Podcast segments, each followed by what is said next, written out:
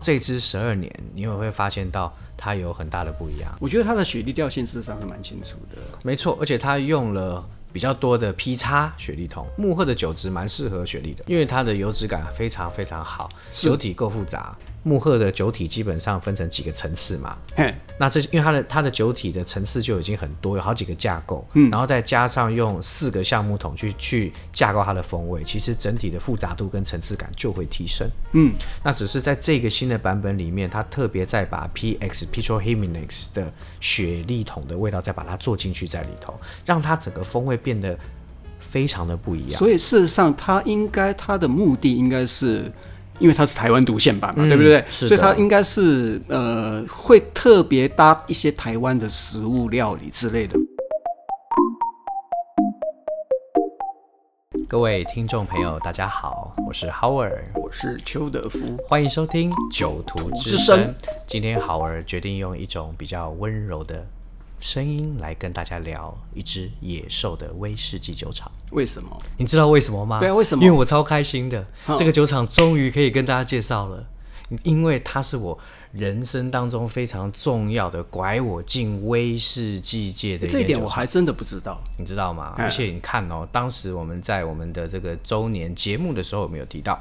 就是我们在未来的一年。要带大家喝好多不一样的酒，还有介绍好多的酒厂。嗯，所以我觉得这个酒厂是我们这一年算是一个还蛮好的开始。所以是你的起家处？对，是我的起家处。其实认识好的人就知道我们今天要聊哪一间酒厂了，就是 Speyside 的慕赫。哦，为什么是你的起家处？哎、欸，我你这样，你这个表情让我觉得怪怪的。对啊，你因为你好像一脸狐疑耶，你知道吗？啊、我我就。因为我满脸问号啊，因为你你知道吗？那时候因为我在一开始我在达人学院讲课嘛，嗯，可是我没有讲没几场的时候，我就接到电话，然后就问我想说，哎、我们这个品牌要在台湾做一些推广，你要不要来当我们的讲师？为什么没有找我？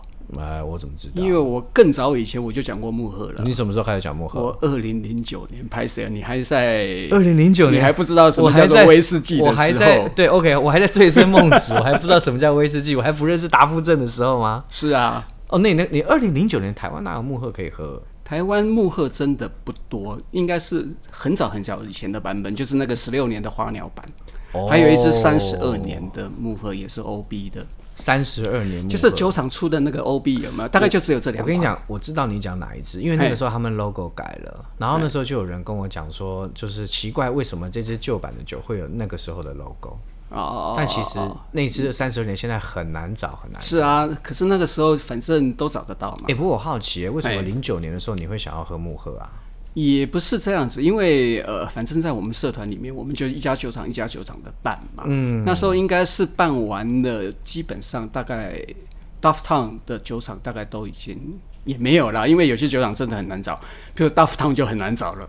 嗯，为什么？对不对啊，Dufftown 很好找，就那几间酒厂啊。不是，我说 Dufftown 那间酒厂你就很难找到酒了。哎，拍谢，我还没有听懂你讲。哎，我难得的节目里面没有听懂你讲的话。Dufftown 那间酒厂真的难找。是啊，应该是说你要真正找到以前的 Dufftown 是很困难的。不能，现在没有了嘛？现在找到这个 Dufftown，当时的幕赫也很难找。事实上，我找到的都是一些 IB 啦。不过现在这些 IB 也很难找了啦。哎，现在 IB 反而比 OB 难找。我记得哈，那个时候，现我我后来开始接触幕赫的时候，才真的去研。究它的整个历程，其实在，在在我那时候开始讲幕后，应该是七八年前吧，如果没有记错的话。嗯、其实，在那之前，幕后真的是非常少见的威士忌酒厂在台湾。嗯，我只有在像。邱大这种老司机，就是我以前还跟你没有那么熟的时候，还有点不认识你的时候，只有在你们的脸书上面才可以看到这个酒厂。我觉得真的是，我可能应该是呃，台湾写木鹤写最多的，我前后大概写了三篇的。三篇那一共对，然后我啊，我很好奇，不是不是不是酒的问题，我是写文章的东西，就是我画那个蒸馏的流程图，那个大家都看不懂的东西，我画过三个版本了。哦，真的啊，真的。你有拿给酒厂的人看过吗？我好奇。哎，有有有有看过，真的。你是跟他们，你是跟反。过来跟酒厂人解释什么是二点八一蒸馏？没有，我是根据很多很多的资料，然后大概算大概算出来的啦。可是也没有人能够真正的去证实它。然后，所以酒厂给你什么回应？就差不多就是这样子吧。哎，我记得达夫镇的野兽这个词是从哪来的啊？大家都说是 Dave Broom。Dave Broom，对。就是一个非常有名的苏格兰的威士忌的作家。对，他以前也是 Whisky Magazine 的主编嘛。啊，对，对你讲了那么多的慕赫有没有？你有没有一些心得？慕赫啊，其实我刚开始接到这个 case 的时候，就不要讲 case 啊，我刚开始接到这间酒厂的时候，其实我是有点紧张。因为它有一些元素跟其他的威士忌酒厂有非常大的不一样。嗯，不一样的点在于它的制程。我们过去以往只会遇到所谓两次蒸馏啊，蒸馏器的大小不一样啊，形状不一样啊，嗯嗯、或者是蒸馏次数增加。嗯，但是这个酒厂那时候我一摊开看到他用六支蒸馏器在做一支酒的时候，我就有点紧张。六支蒸馏器的酒厂那么多，你在讲什么？没有，可是六支蒸馏器做复杂的搭配，而且蒸馏次数还各个不一样。这个酒厂我相信它是全世界唯一。说这个。倒是真的啦，你刚刚我刚刚不是讲了吗？我做了那个非常复杂的流程的，我真的看不懂。我现在我自己回头去看，我都看不懂。你知道吗？讲到这件事情了，我还有一次在日本吧，然后在日本的一个酒吧遇到了一个一个很懂威士忌的日本人，然后他就对于日本威士忌现在在市场上的这种风光的地位。他觉得非常骄傲，然后他还跟我讲了一句话，他就说：“我相信日本人做威士忌的这种工艺，全世界已经没有任何一个酒厂可以超越。”他跟我讲了一句这个话，但是我当下的时候，我就我就跟他讲说，我说，哎、欸，你这样子讲，我觉得不一定哦，因为其实苏格兰还有很多威士忌酒厂，其实他们的制成也是全世界没有人可以仿冒，其中一个就是慕赫。他说，那他也反过来跟我讲，那什么是木赫啊？他不知道，他不知道。那时候我就讲给他听，然后他才知道说，哦，其实这件事情，哎、欸，真的啊？我想我那是多久以前？有点久，我我那时候我记得我没有错，好像是六年前吧。哎、欸，我以为全世界都知道这件事情的。没有没有没有，就所以我，我我那时候就觉得说，虽然他说日本没有人可以学习，但我跟他讲说，你来聊聊看木赫，了解他的制成。我说我没有要你喝他的东西，你光看他的制程，你觉得他可以被复制吗？如果它可以被复制做出这种独特的味道，我相信如果这个味道有它的价值，也会有人想要参考。可是问题是说，讲真的，周大，你的书写那么多次，画了这么多张图，你觉得你有真正了解二点八一蒸馏法的精髓吗？不要讲精髓啦，了解这件事，我完全掌握，但是掌握的，因为我我也参加过一些幕后的品酒会嘛，嗯、那时候听那个品牌大使有没有 Alex 在讲嘛，嗯，其实很单纯，因为它虽然是六次蒸馏器嘛，对不对？它分成三组，嗯，第一组的话其实就是一般的二次蒸馏。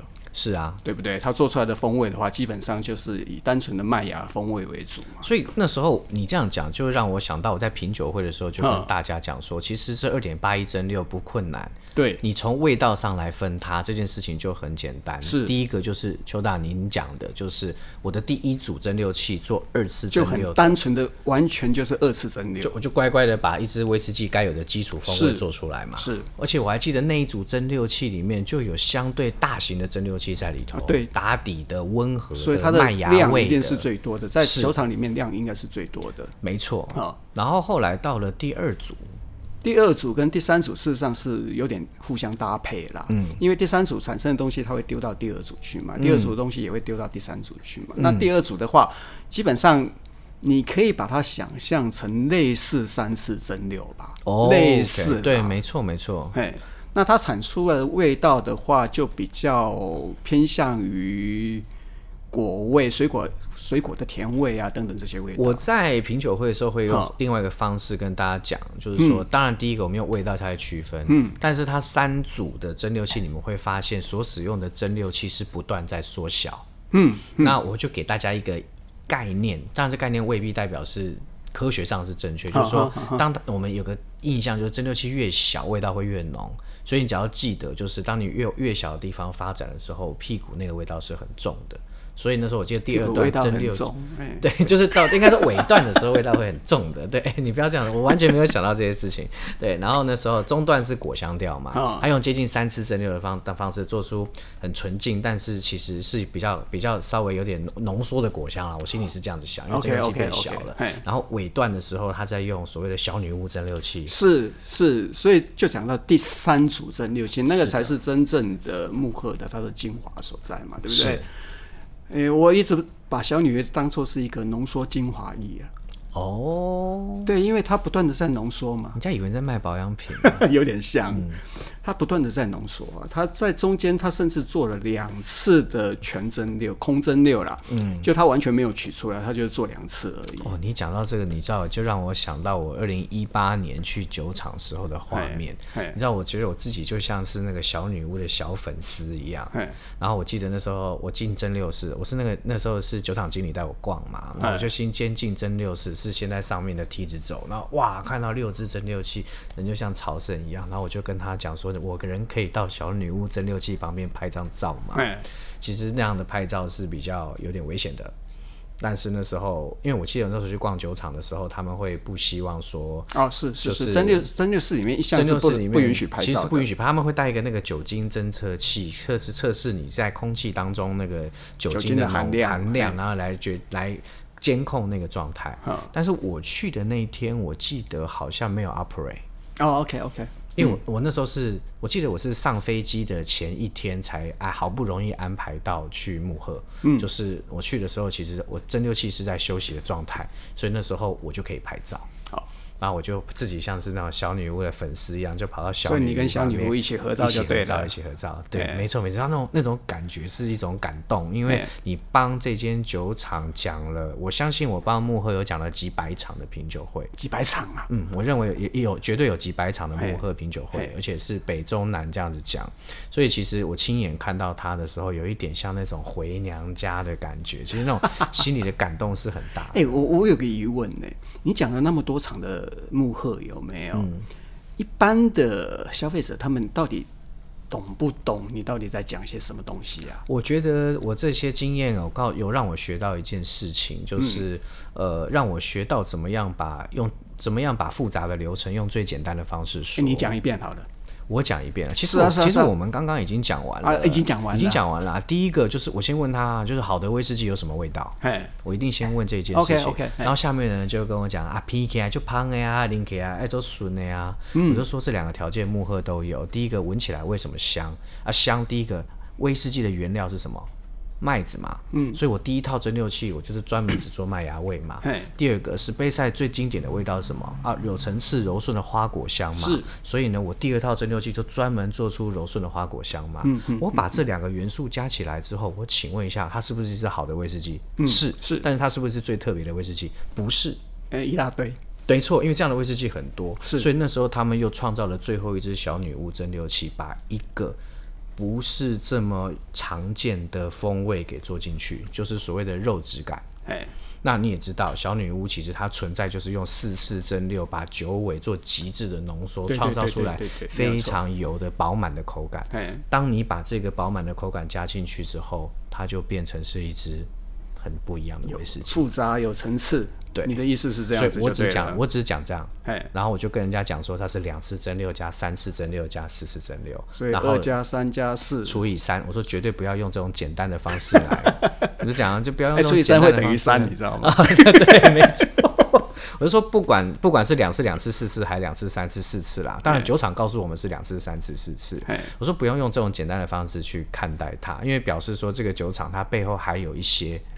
你你他不能公开的事情，对，去得到这个数字，所以不管他有没有用计算，总之这件事情已经发生快两百年了，快两百年吗？他一八二三年成立的啊，是是，当然我知道二点八一蒸馏法是到后面才出现的，可是问题是从这个酒厂创办二二二二一八二三年到现在已经快要已已经快要二零二三年了。哎，我们来讲一下酒厂历史，因为我对这个酒厂历史真的很好奇。你说一八二三年。嗯，我们某一家，我能够这样子讲吗？你说啊，某一家酒厂说它是 Speyside 那边最最早合法的一间蒸馏厂。其实，其实那个时候，据我的理解啊，其实呃，你要申请酒牌都是都是可以的。哦，当然，当然，是在那个年代，我记得你，我记得我有读威士忌学。它里面呢，我跟你讲，我有看啊，其实里面就有讲到啊，以前不是不给你合法，以前是因为税金的条件，是啊，是到一八二三二四年的时候，法令改变，降低门槛，然后让大家去做这件事情。其实，所以其实它是有一是有几个酒厂同时在做这件事情。我我看的资料，因为我我后来我在查一些资料的时候，这真的不是我讲的，这是那个呃 Charles McLean，嗯，在他的书里面找到、哦、一个苏格兰的威士忌大师。对对对，嘿。然后呃，他慕赫真的是一八二三年的时候他取到执照的，是，所以他应该是严格算起来，他确实是比较早。他确实是比较早。是啊，而且他是整个达夫镇的第一个第一间酒厂，第一个拿到牌的，而且他也是第一间酒厂。第一间酒厂，他本来我记得他是教堂。对，然后改成啤酒厂，还是教堂旁边有啤酒厂？没有，它改成啤酒厂。它改成啤酒厂，所以其实它这个地方最早它就有一个酿酒的基础存在。对对。然后后来才改变成威士忌酒厂。所以它事实上它不是从私酿改过来的，它比较不是哎、欸，它从一开始它就合法缴税了、欸。是啊，对啊，所以这一点蛮特殊的。而且我觉得另外一个值得提啦，就是说，因为我那个时候去酒厂的时候，酒厂经理有给我看一张地图，嗯，那这个地图其实会把各个在达夫镇酒厂的相对位置标出来。嗯，他那时候就有跟我讲说，第一间酒厂，但是从整个思酿的整体的历史来讲的话，他说慕赫可以算是整个斯杯赛达夫镇风味的起源。也就是说呢，如果这些酒厂你去追它的根源啊，基本上有很多都会追到慕赫。哦，那他想告诉譬如说他的第二间酒厂的 William Grant，对，就原来就是在慕赫里面当。是的，没错没错。所以其实很多酒厂，他们应该说达夫镇的这些酒厂很多都有跟慕赫有渊源，哦，所以他就问了我，他就跟我讲了一件事情，他说：当然我们今天我们没有办法把这间酒厂放在一起喝。但是如果你有机会自己在家，你又同时拥有这间酒厂的话，你去比比看这些风味有没有其相似之处。他想告诉我的事情，不是说大家都把酒做一样了，而是说这间酒厂其实在达夫镇这个位置，它有其历史地位，因为很多技术都与它有关，延伸出来自己的理念。问题是它偏偏又发展出一个野兽的味道啊，不是吗？嗯是啊，没有错。他其实其实老师讲的，你你看现特嘛，我我我一直认为说，Dave Brun 为什么会把它当成一只野兽，主要就是因为你看 Downtown 现在的这几间酒，一共是现在一共有六间嘛，对不对？对，把它全部放在一起比较的话，嗯，它的确会非常的突出来。把这六间放在一起比较，啊是啊，它突出，因为它跟别人不一样，啊，就是完全不一样的东西。而且你知道，因为其实制酒理念是完全不同的耶。因为别的酒厂，你试试想一下，他们的创办人是谁？然后幕后，我慕赫不能讲创办人，幕后要讲发明二点八一蒸馏的人，这样讲会更精准。嗯、那个人是谁？就是最早其实其实 其实是一一个医生啦，真正成就二点八一蒸馏法是个医生。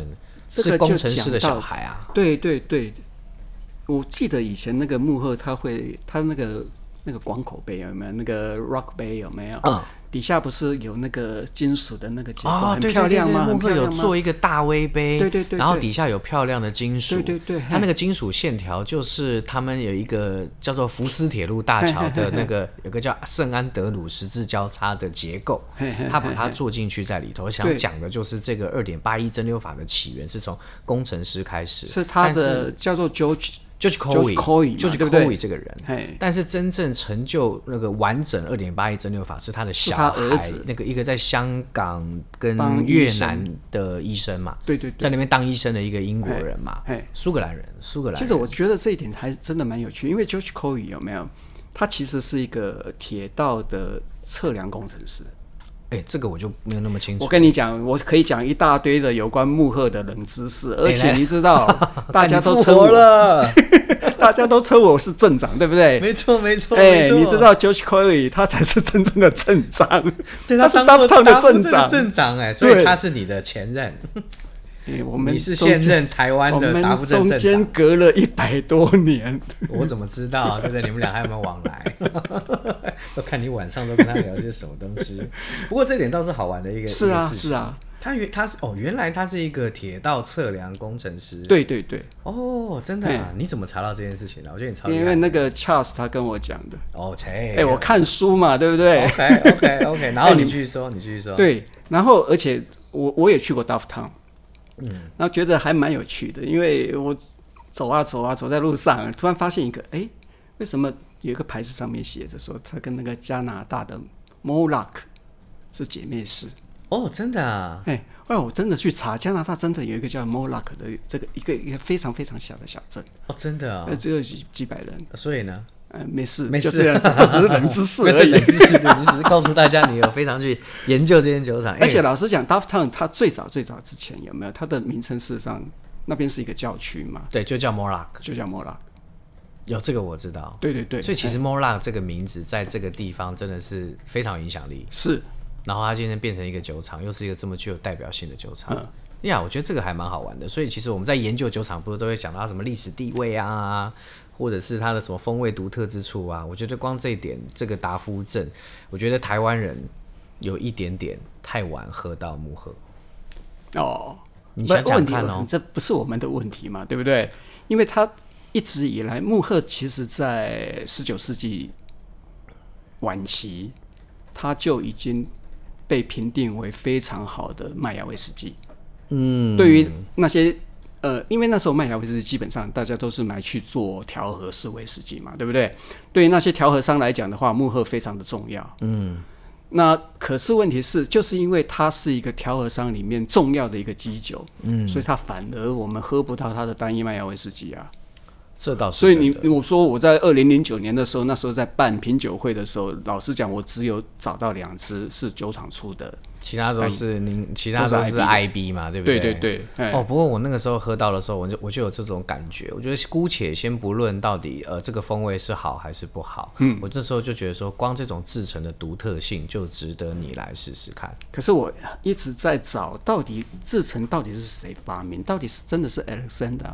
我知道的事情是，那个爸爸就是那个铁道测量工程师去世之前，好像是只有五只。哈。我知道的是这个，但是这件事情我讲、哦，对对对，我也不确定。哎，真的，他在他在就是十九世纪末的时候，他把整个酒厂翻新了一遍，然后变成六支蒸馏器。对，我只知道他有六支蒸馏器，而且他做了六支蒸馏器之后，然后把他的那个六支蒸馏器使用的工序定下来，还有发表这件事情。哦，这样子啊。然后他发表了这件事情的时候，那时候在苏格兰威士忌界还觉得，他说有人，他觉得说疯了，他说怎么有人会这样做酒？可是后来，他居然却因为这个东西的独特性，好像让他变成什么什么北英格北，就是那，就是那个什么北大英国协什么烈酒工会理事长。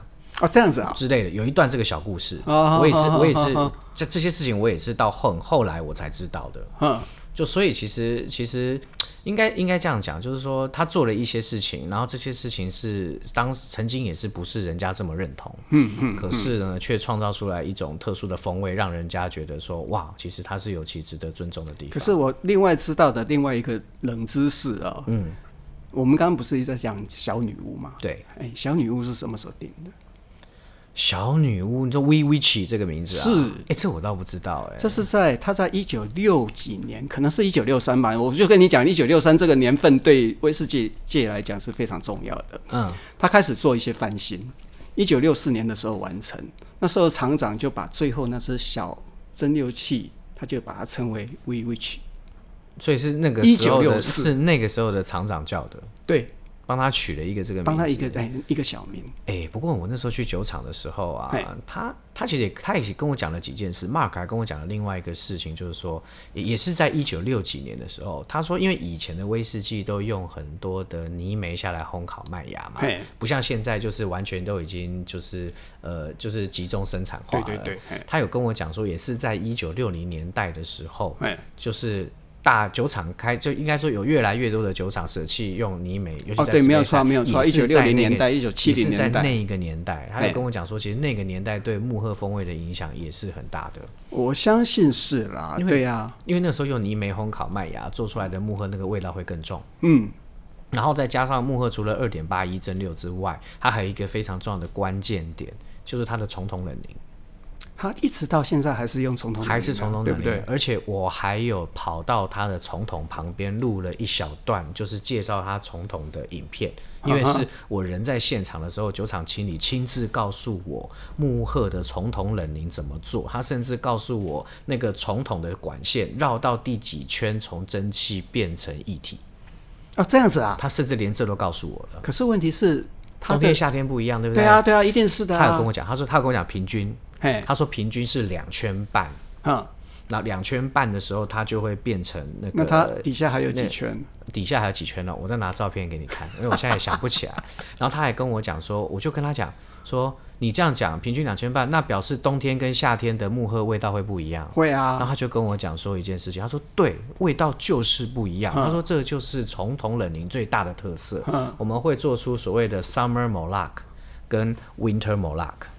他就这样告诉我，可是最后面还是调在一起。我就跟他讲说，那那后面怎么办？他说没有，最后的事情是交由首席调酒师团队下来。OK OK OK，等于是他们。手中比较多菜，可以让他们烹煮出一个更好的东西的。是的，没有错。OK OK，所以这个我接受。我那个时候才知道说，我们那时候一直执着说，你们不是说 New Make 生产出来的风味一定要有很一致 consistent 吗？嗯嗯。但他们说在木鹤是有这样的自由度跟弹性的。那他们还有什么自由度？自由度、弹性，还有另外一个自由度也很重要，就是他们的发酵。哦，像我去我去逛那个苏格登格兰奥德的时候，他就跟我讲的很清楚，说我们家的发酵就是很精准的三天又三小时，加起来共七十五小时，多一小时我也不要，少一小时我也不要。所以那个完完全全用电脑去控制了。但是他他跟我讲的意思是说，我我要这么做的目的是因为发酵对于风味的产生很重要，是那那一个时间设定能够完完全全产生出来。那个格兰奥德酒厂要的风味嘛，可是呢，木赫不是哦。木赫在发酵的过程当中，它是有一个弹性的。我记得那时候他是跟我讲说，我记得是五十小时到几小时，我忘了，它是一个 range，就是 weekday 跟 weekend day 是不一样的。诶、欸，我一开始也是这样讲，但是他但是他那时候他没有跟我讲清楚，说到底是不是因为 weekday 跟 weekend day，他只跟我讲说我们在发酵上是有 flexibility 的。那原因是因为他他是跟我讲，他那时候是跟我提到，就是说，因为我们我们在发酵有一个非常重要的目的。就是产出足够的酒精量，他说他说原则上是四十八到四十八到五十个小时嘛，就是这样，就这样够了。但是他说，因为这个酒厂进到后面工序的时候，从铜冷凝跟二点八一，应该尤其是二点八一蒸馏工法，他说才是真正能够取决出来那个风味最重要的关键。也就是说，其实蒸那个发酵时间长短的大小，其实是未必对它的风味会造成很大的影响。他跟我讲到这件事情，我那时候一听到，我就觉得说，Oh my God！就是说我以前都会以为，就是啊、呃，什么每一个地方都很关键啊，或者怎么样。但他跟我说，因为二点八一蒸馏功法实在太特别，嗯，所以呢，他们让他们有这种 flexibility，可以可以产出这样的风味。还有就是说，这些肉质的风味啊，还有胡椒的那种感觉，一点点那种 paper 的感觉啊，会因为没有从铜冷凝而消失。哦，这个可以接受。他有跟我对啊，对啊，对啊，因为传统冷凝的话，它本来它的那个油脂市场会比较多的杂味比较多了，应该是这么做。是，所以他那时候跟我讲说，我们不是没有尝试过要换成新式冷凝器。啊，他们有换过吗？他说他他没有跟我讲他们换过。他说不是没有尝试过，只是味道会不见。但他也没有跟我讲有没有实验，我也没有问啊。那我那个当下没有问，所以他就他就跟我讲说，我觉得不太可能实验。他说因为那个太大的实验。对，没错。他说：“重桶对他而言最大的意义是味道的 preserve，他用了这个字是保留味道用。Okay, okay, okay. 所以那时候他才讲说：‘你你以为做今天的木盒这么简单吗？’嗯，他说其实没有，有些以前的事情他必须要被留下，不然就没有今天的味道。”也是的，因为苏格兰本来就是一个非常传、非常注重传统的一个产业嘛。苏格兰威士忌。那我一开始当然很多人会觉得说啊，你去酒厂嘛，游客中心嘛，都会有一套说法嘛。但是木赫是没有游客中心的。而且木赫整个酒厂，我如果印象中没记错，就个位数人在营运这间酒厂。对对对，我那个朋友。大家如果去看那个威士忌学里面，我不是画画了一张非常非常超级复杂，可能是全世界最复杂的一个流程图嘛？就只有你看得懂流程图。哎、欸，我现在我也看不懂了。总而言之，那个是我那我一个朋友，他过去的时候，他也是缠着厂长在那问，他说整个酒厂有没有？啊、嗯，就只有一个人在那里，就是那个酒厂经理啊。啊。喂，我有遇到其他人哦哦哦哦！你讲到这个事情，我把我的经验讲给你听。是，我记得我是上飞机之前一天去嘛，然后那天天气非常不好，然后我就一个人开着车停在那个酒厂旁边的停车场，然后我就想说，哇，糟糕，我根本不知道那个入口在哪里。结果就看到一个那个一个那个那个就是就是那个房子外面写的 office，我想啊，一定是这边，我就先进去。嗯，然后呢，桌上放了一本签到簿，然后也没有人。然后我一开始我就先自己就先签到，我就等了个一两分钟都没人，你知道吗？我就很紧张，然后我就走进去到那个那个签到部的后面，后面就好几个小房间，然后呢，我就看都还是没人，我就一直往那小房间里头走，然后结果有一个很高大的洋人走过来，然后一看到我就跟我讲说，你是 Howard 吗？我就说对。哦，你原来就已经有跟他们先事先打对我有事先打了招呼了，然后呢，他就说你是 Howard 吗？我就说对，然后他就说你好，我是酒厂经理 Mark，今天我负责接待你。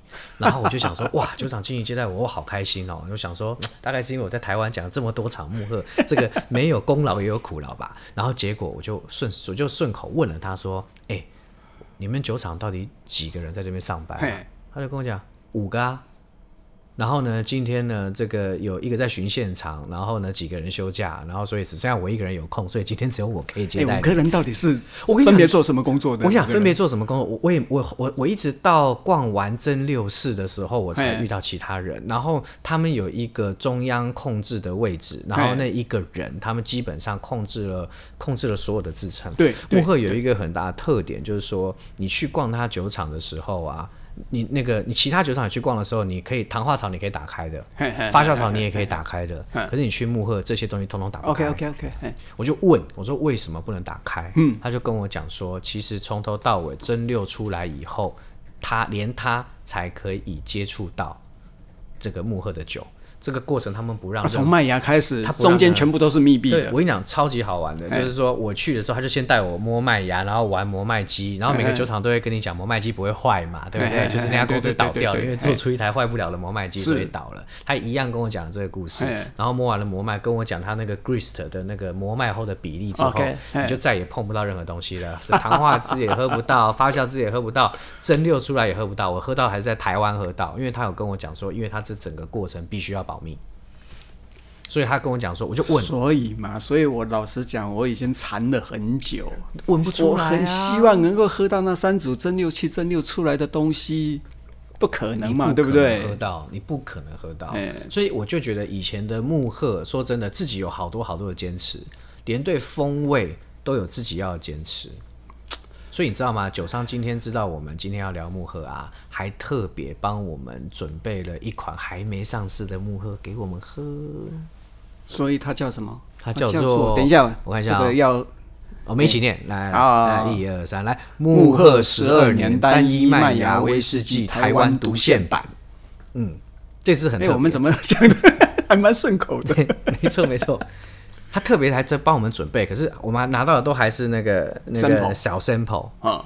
因为啊，其实我在七八年前就开始讲慕赫嘛，嗯，然后加上邱大你在很久比我更早以前就讲慕赫嘛，所以其实我们蛮知道木赫的味道从以前到现在如何演进。我觉得这是喝威士忌一个最好玩的地方。然后这支十二年，你也会发现到它有很大的不一样，它的那个。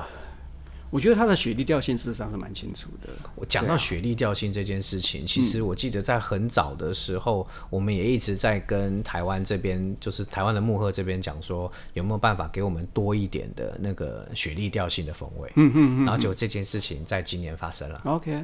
所以这次，所以它是真的是为了台湾，嗯，独自调给台湾。没错，而且他用了。比较多的 P 叉雪莉桶哦哦，可是它事实上它的香气有没有？嗯，事实上它还蛮轻盈的，它没有那么重的雪莉。是啊，因为我我自己是觉得啦，当然木木鹤木鹤的酒质蛮适合雪莉的，嗯，因为它的油脂感非常非常好，酒体够复杂。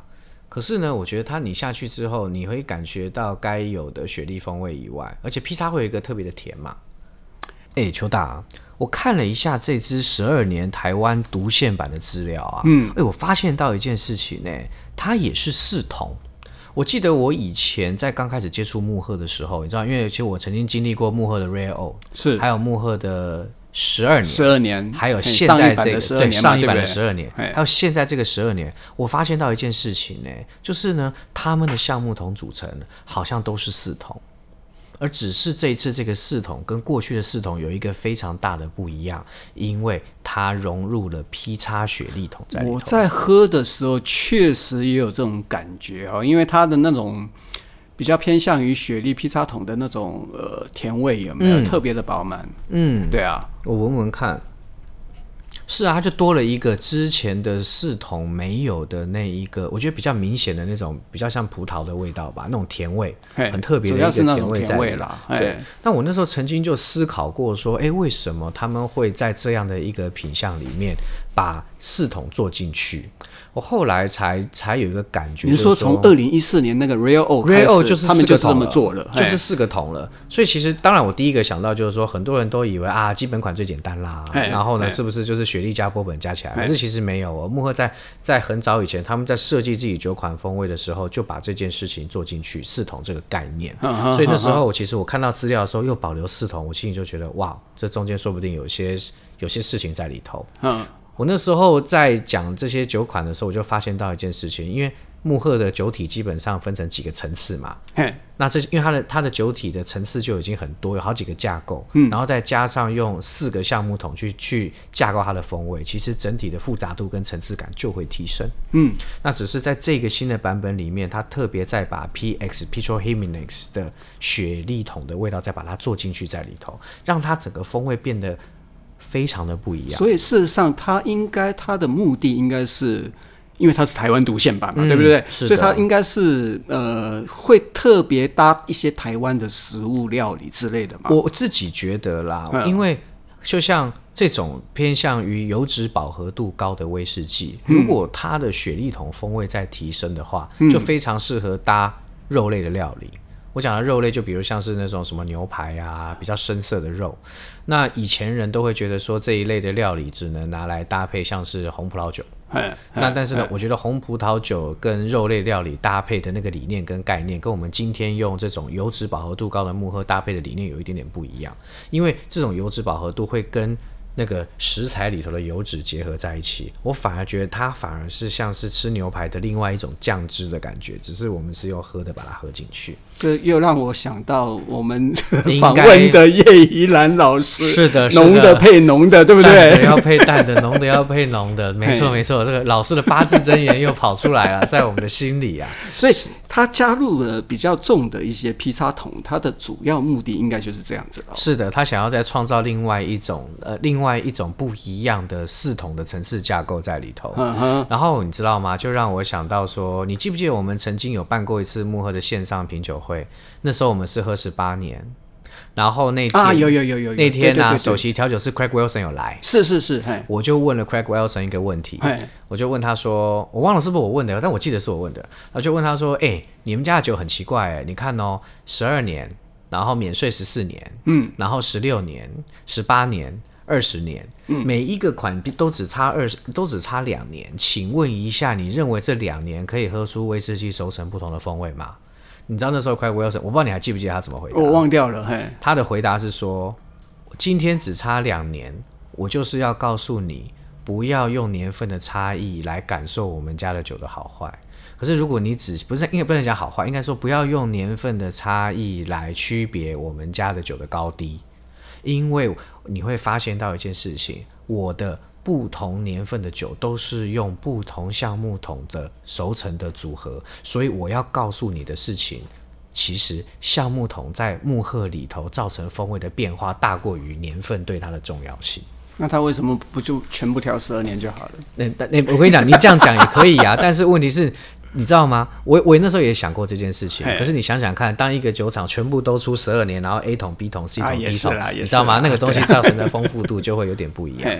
所以其实啊，你今天如果把幕后的基本款一字摊开的时候，有一件事情可以去琢磨。你如果要比年份，你就直接拿十二年跟二十年出来比嘛，或者是十二年拿出来跟二十六年出来比嘛。可是如果说你今天把它一字排开喝的时候，你真正可以另外体验到的就是橡木桶对风味造成的变化。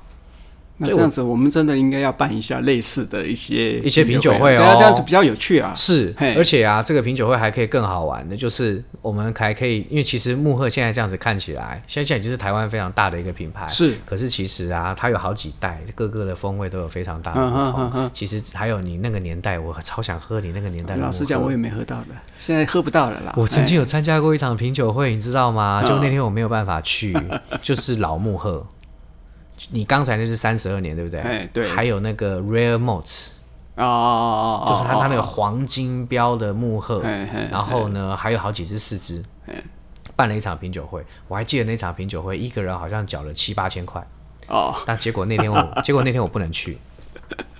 那天我不没有啦，我是觉得真的，呃，反正喝老酒有喝老酒的好啦。我现在都在喝一些年轻酒啦。啊、其实我今天对啊，我今天喝这支年轻的十二年的木鹤有没有？嗯、其实我觉得它很好喝啊，对啊，好喝，对啊，我觉得你不觉得吗？好喝，是啊。可是那个好喝感觉是，我我不想用好喝定义它，哎，因为我觉得我觉得好喝，以前的木鹤也很好喝啊。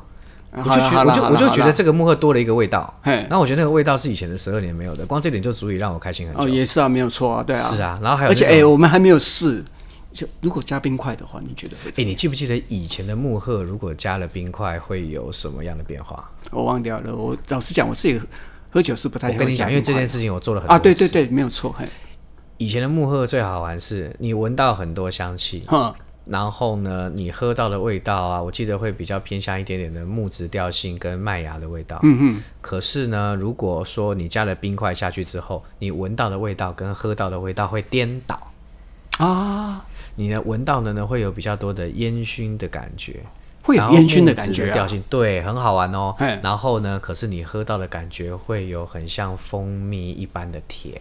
哦，所以你知道吗？我们现场没有冰块，是，但是我就非常好奇一件事情，说我今天加了冰块以后，这一支威士忌的雪莉风味会在什么样的位置去展现？我非常的好奇，嗯，嗯，而且你知道，加了冰块之后，佐餐会更容易。其实我我我觉得这支酒的话哦，因为它的那个。披萨桶比较调入的比较多嘛，对，对不对？我觉得它加了冰块以后，我觉得它的甜味会更加的明显。嗯，对。然后呃，佐餐这一部分的话，你刚刚讲到它的油脂感会跟一些肉类料理的油脂感会结合起来。是，其实有时候如果太过的话，呃，可能会有点有点腻。加了冰块以后，我觉得它反而会它的木质调性有没有可以去平衡一下那种油脂感？是，没错没错。所以它就变成是说。本身结构风味复杂，是你去切换这支酒的喝的条件，它还可以给你不一样的味道。我觉得这是木鹤很有趣的地方，对对对，这一点就蛮有趣的。对，我们应该要试。问题是我们没有肉，没错，我们没有肉，我们很想试试看。但是，我们希望哈，有有哪些人听到我们两位在许愿哈，下一次能够哈。放一盘，比如说 Smith and Wollensky 的牛排在我们桌上啊，对，我们边讲，我们边讲，我跟你讲，你们听众你们自己去试，应该就会有不一样的感觉了。哎，知道吗？你这样讲，我们现在在做这个酒开箱，对不对？我们下次应该要再试试看，是酒大餐开箱，也可以啊，也可以啊，加在旁边，然后呢，牛排又给它边切边切，然后我们又边吃又边喝，然后直接欣赏，嗯，好爽好爽，然后就吃给大家听。吃给大家听哦，不是给大家看哦。我们是吃播吗？哎，如果真的这样不简单呢，我好想要试试看啊！我、哦、这越来越困难了。我们喝酒，我们用听声音，然后呃听别人在那里喝酒，已经是一件很痛苦的事情。不要忘了，我们的录音室是有厨房的，我们不要浪费了那个厨房的空间。好了好了好了好了，没错没错。哎，什么是肉质感呢？我刚刚在节目前，你有问过我这件事情。我刚刚在喝了以后，然后慢慢的在尾韵里面有没有可以感受得到那种油脂的那种感觉？嗯、我觉得那个大概就是比较偏向于肉质风味的东西吧。我自己对肉质，我先讲回来前面那个雪莉哦，嗯、我觉得它很轻的味道，闻起来很香。不要讲轻，闻起来很香。然后呢，你应该有那种新香料的味道都有。然后你应该讲的是，它不像我们一般的那种重雪莉的厚重的那种感觉。是，我哎、欸，没错没错，可是它的厚重不是建立在你闻到浓郁的香气之上，不是不是，是建立在你那个喝到的那个感觉。对，我在品酒会中后端后端，嘿，我在品酒会会跟大家讲一件一个说法，就是如何去找到你的肉质感。我说是喝完酒了以后，你用舌头舔一舔你的嘴唇。好像有一层油油的薄膜在你的嘴唇上，我觉得我应该要吃块肉才会有。嗯，没错，你这样子讲，我就觉得我应应该现在马上立刻来配一块牛排。对呀、啊，我觉得这个东西配一些肉类的料理应该不错吧？很适合啊，嗯，非常适合啊。然后还有它的尾韵，这支酒我觉得很可以聊的尾韵是说，虽然这支是所谓的台湾独县版的木鹤，可是我觉得。尾韵是在这几支十二年里头，还有在上一个版本的那个无年份里头，都有一样存在的东西。嗯，它的尾韵会张开，然后就是那个重筒，你知道吗？重筒的尾韵它不是整个收起来干干净净的。嗯，重筒的尾韵是有一点点，我不知道为什么有点那种新香料的感觉，杂味了。对对对，可是它那个味道非常漂亮。其实其实或者。很多人喜欢讲，就是比较脏一点的味道。可是你知道吗？我觉得，我觉得你用这样的方式说，你或许会觉得这味道不好。可是没没有，我喜欢脏的味道。你知道吗？这味道就是好喝啊！是啊，是啊，对啊，它就是好喝，让那个尾韵很饱满。你太干净的味道有没有会觉得呃有点无聊？嗯，对不对？是，没错。然后就像我们平常在喝，我我相信有一派人，他们是非常喜欢喝所谓的纯净威士忌。嗯哼哼哼哼，哦，什么有纯化剂特别爱啊？我不能应该讲，我不能讲说无聊啦。我我基本上干净的味道有干净的好。嗯，那这种复杂的味道或者是比较脏的味道的话，其实它也有它的美妙之处。是啊，然后我既想想看哦，所以你看我去了慕赫这一次，我觉得就有一点像是好像把自己的这个酒厂的经历给完成了一样。哎、欸，我没有去过哎、欸，我只是远远的看到而已、欸。你怎么会看得到他？他是开车开过去，就是开车的时候，开车的时候在旁边呢，屋顶而已啊。对啊，就这样、啊。因为他那个酒厂是在山坡下面的一大片的空地上啊，所以其实那个酒厂是还蛮难遇到的哦。就开车的时候，因为他在路边嘛，看得到嘛，对，对不对？没错，没错，没错，就没办法进去啊。是啊，所以我都觉得说，讲到这边，或许呃。没错，味道顺很重要，或者是雪莉味道很重要。可是其实啊，多认识一点木鹤的制成，你喝木鹤会有不一样的感觉。会，一定会，因为木鹤的制成事实上它是造就了它风味的一个起源。是啊，对啊。然后、嗯、还有人问了我一个问题，他说：“Howard，你讲了这么多场木鹤，你不会腻吗？”对啊，你不会腻吗？我知道你刚刚也想问我这个问题。是啊，是对啊。我刚刚讲说，你最后的焦点其实不是在于腻或不腻。嗯。因为其实我觉得喝玩喝玩木鹤，我讲我讲玩玩木鹤最好玩的地方是啊，因为它的酒质很复杂，所以其实每一场餐会也好，品酒会也好，我常常会遇到很多人对这支酒会有不一样的反应。然后一般的反应是什么？一般的反应跟回馈，我觉得其实我得到最大的消息跟最大的回应其实是，当然第一个，尤其是喝到十六年的时候，他们会觉得说哇。为什么这个雪莉味道这么浓厚？再、哦、第二个是十六年，一般都是大家最喜欢的，大家最喜欢。然后因为它雪莉很多嘛，然后还有另外一个很大的回响，就是说哇，这支酒喝起来的感觉真的油油的，然后这个油油的感觉其实很饱满。然后他说喝别的酒没有这种味道。嗯，哦，这是我两个得到得到最多最多的事情。所以好，我们就从这边去探寻它的味道吧。嗯，从这些方式去可以了解一支酒厂，是啊，是的，所以我记得这两点讲完之后，所以我每次在品酒会的时候，我会收大家很多很多对这支酒的不一样的感觉。而且其实我讲到现在，我发现到说，其实大家对二点八亿蒸馏也是接受的，他们并不会因为听不懂而觉得这个酒厂非常困难，反而会因为这样子更喜欢这件，因为算不出来嘛，干嘛那么那个嘞？是啊，所以嗯，今天可以聊这间酒厂，我觉得还蛮开心的。因为我可以好好的，终于把我在这间酒厂看到的事情分享给大家。其实这也是我们节节目的目的啦。因为一般这种东西的话，其实你在呃讲品酒会的时候很难去讲，是对不对？你没有办法交代这么多事情。是啊，是啊，是啊，是。还有一堆的冷知识，还有人想知道。其实还有另外一个很重要，就是这个酒厂对于他们的酒，因为其实慕赫因为制成复杂，而且我记得慕赫的产区并不大。